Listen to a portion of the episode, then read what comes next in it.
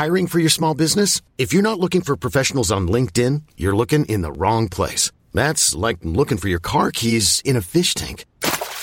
LinkedIn helps you hire professionals you can't find anywhere else, even those who aren't actively searching for a new job but might be open to the perfect role. In a given month, over 70% of LinkedIn users don't even visit other leading job sites. So start looking in the right place. With LinkedIn, you can hire professionals like a professional. Post your free job on linkedin.com slash achieve today. Posso confiar na profecia bíblica? Terceira parte. Comentário de Mari Persona. Então, pensando que Deus não poderia nos receber de volta nessa condição de pecadores, porque o pecado não tem nada a ver com Deus, deveria existir um lugar alternativo, então, para o ser humano pecador, e esse lugar existe. Embora ele nunca tenha sido criado para o homem, porque Deus não tinha essa intenção de lançar o homem na perdição, o homem vai para esse lugar. Tem uma passagem que fala que o, o, o, inferno ou o lago de fogo foi preparado para Satanás e seus anjos. Satanás, um anjo que se rebelou há não sabemos quanto tempo, e os seus anjos, aqueles que juntamente com ele se rebelaram contra Deus. E esse sim já tem um lugar reservado para eles, que Deus fez para eles, mas não para o homem.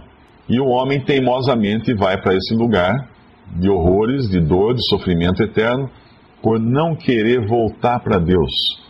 Mas como ele voltaria para Deus no seu estado de pecado, de pecador, perdido e arruinado? Como ele entraria na presença de um Deus totalmente santo com os seus pecados? Lá em Lucas 19, nós temos a resposta. Versículo 10. Porque o filho do homem veio buscar e salvar o que se havia perdido. Deus não queria que o homem caísse em pecado, o homem caiu em pecado. Deus insistiu em salvar o homem, ao ponto de enviar o seu próprio Filho, o Filho eterno de Deus, Jesus, que sempre esteve com Deus e é Deus. É Deus, é uma das três pessoas da Trindade. Sempre foi filho de Deus, porque Deus não enviaria o seu filho se não tivesse um filho para enviar. E Deus enviou o seu filho a esse mundo. E ele veio buscar e salvar o que se havia perdido. Mas por que filho do homem fala aqui? Em outras passagens fala filho de Deus. Por que aqui fala? Porque ele veio na condição humana. Ele veio, ele tomou um corpo, ele nasceu como um ser humano nesse mundo. Embora já existisse antes. Nós não existíamos antes, nós fomos criados na nossa concepção. Nós fomos criados na nossa concepção. Cristo não foi criado, Cristo sempre existiu, ele é o Criador. Mas ele veio, ele tomou a forma humana porque ele queria salvar o homem. E como salvar o homem, tinha que ser um homem também, para quê? Para experimentar os horrores do juízo de Deus contra o pecado. Deus não querendo aplicar no homem, no ser humano, e como homem, eu, você e todos os seres humanos, Deus não querendo lançar o seu juízo sobre o homem, por amor, a sua paciência, por sua misericórdia, ele tirou o homem do lugar de juízo e colocou o seu filho.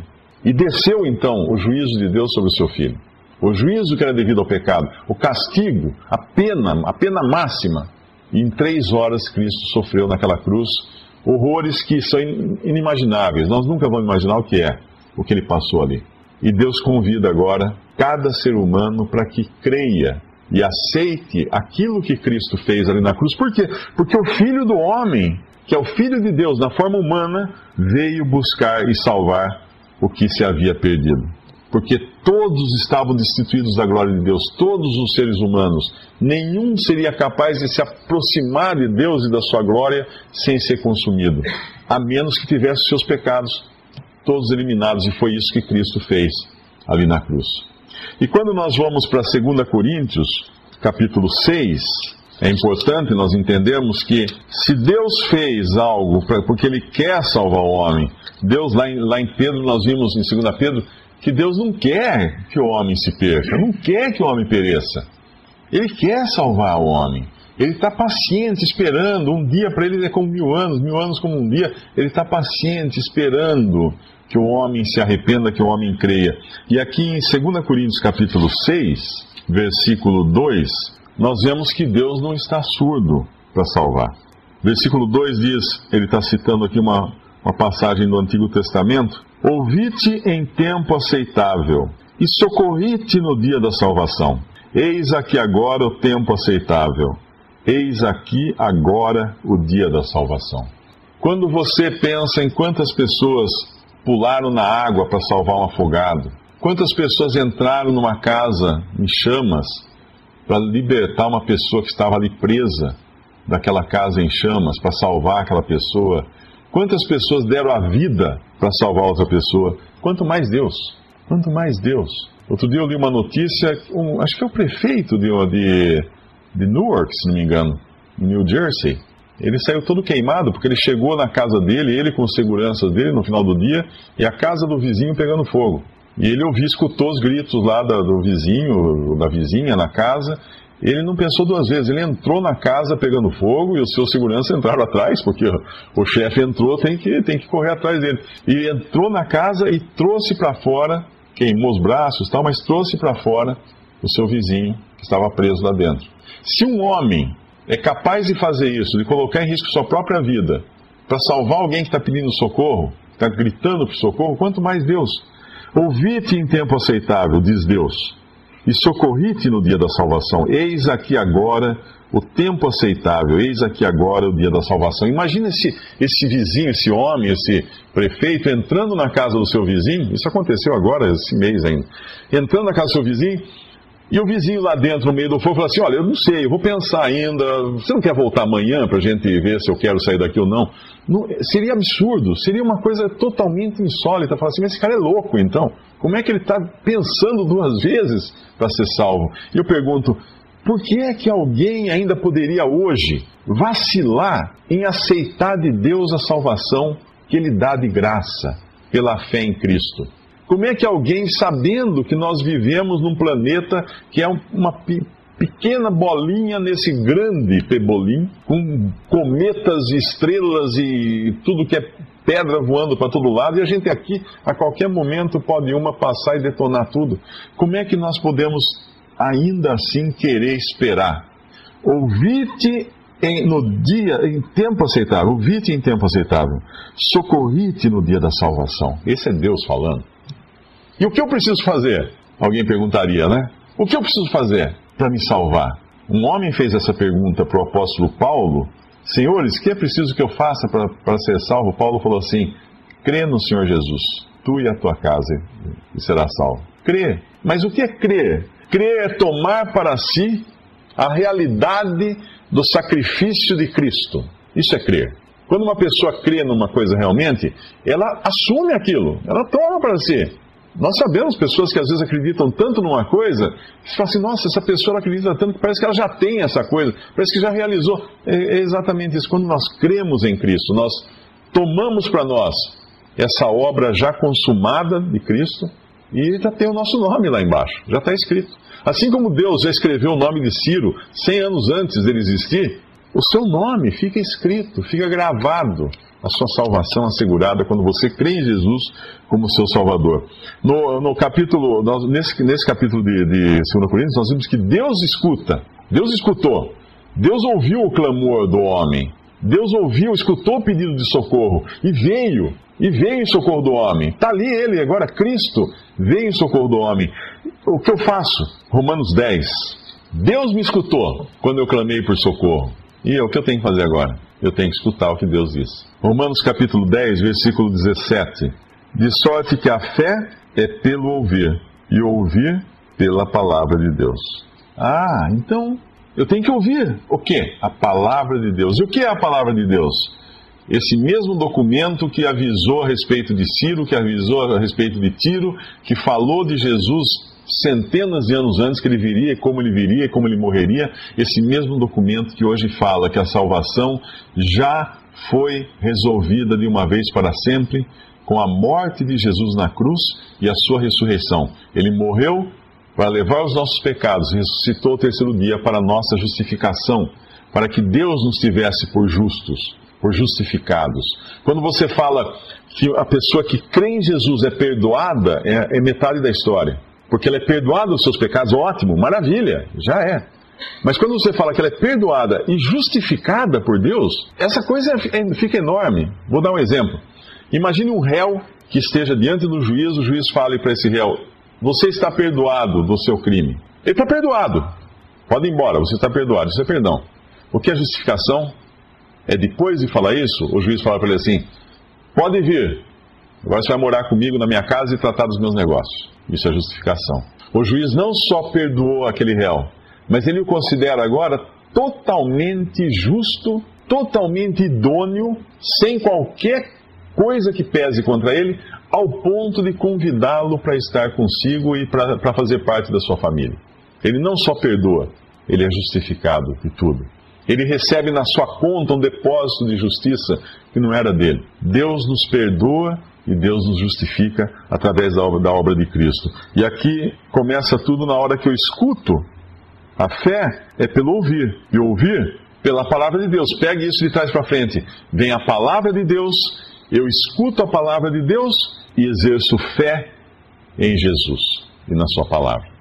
Esse é o caminho. Lá em, João capítulo 5, tem um versículo também que é muito bom, capítulo 5, versículo 24, que diz assim: Na verdade, na verdade, vos digo que quem ouve, ao primeiro passo, é ouvir, quem ouve a minha palavra e crê naquele que me enviou, esse crer naquele que me enviou está no sentido de crer também no propósito pelo qual Deus enviou Jesus ao mundo, enviou o seu Filho ao mundo. Tem a vida eterna e não entrará em condenação, mas passou da morte para a vida.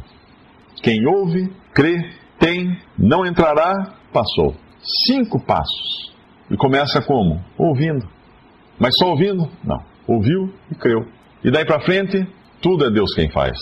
Tem a vida eterna, não entrará em condenação, mas passou da morte para a vida.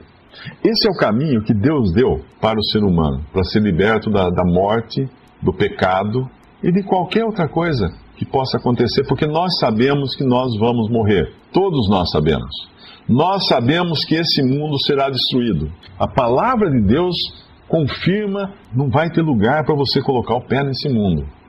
Mas será que tem um lugar para você colocar o pé no céu, na presença de Deus? Tem, porque Deus preparou. Essa é a maravilha do Evangelho. E quando a gente fala de vida eterna, pensa o seguinte: nunca mais ela acaba. Mas é, não é só isso. É uma vida de Deus, dada por Deus. Uma nova vida dada por Deus para aquele que, para aquele que crê em Cristo. Esse é o Evangelho. E quando, se nós abrirmos em Hebreus, capítulo 7, versículo 25, aqui está falando de Cristo e da sua posição hoje da sua capacidade. Portanto, pode, ele pode também salvar perfeitamente os que, por ele, se chegam a Deus, vivendo sempre para interceder por eles. Ele pode salvar perfeitamente aqueles que, por ele, se chegam a Deus. A Bíblia diz que não há nenhum outro mediador entre Deus e os homens, mas somente Jesus Cristo, homem. Não há outro caminho na outra vida a não ser Cristo. Ele falou: Eu sou o caminho. Ninguém, ele disse, ninguém vem ao Pai senão por mim, senão através de mim.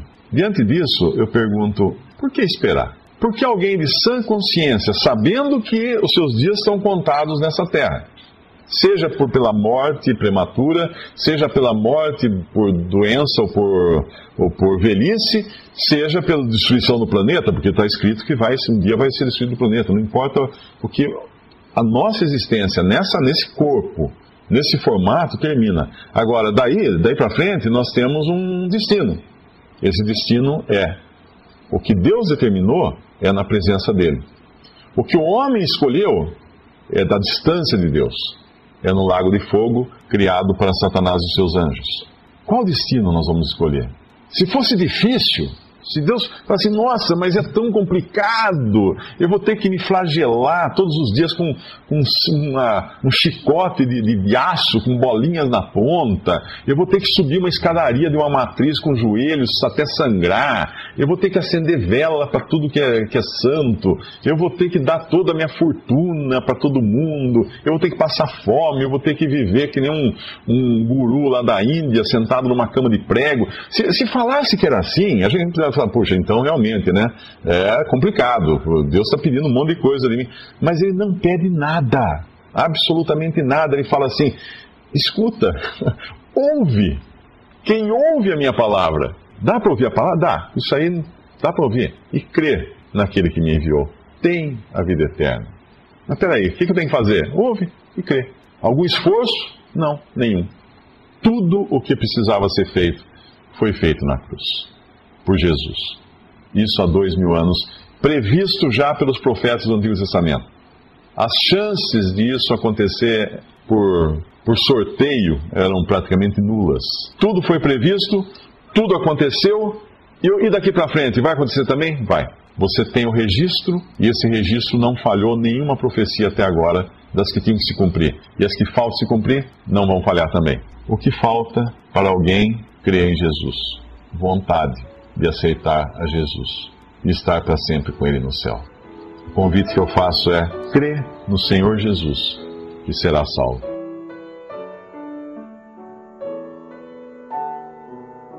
Visite respondi.com.br. Visite também 3minutos.net.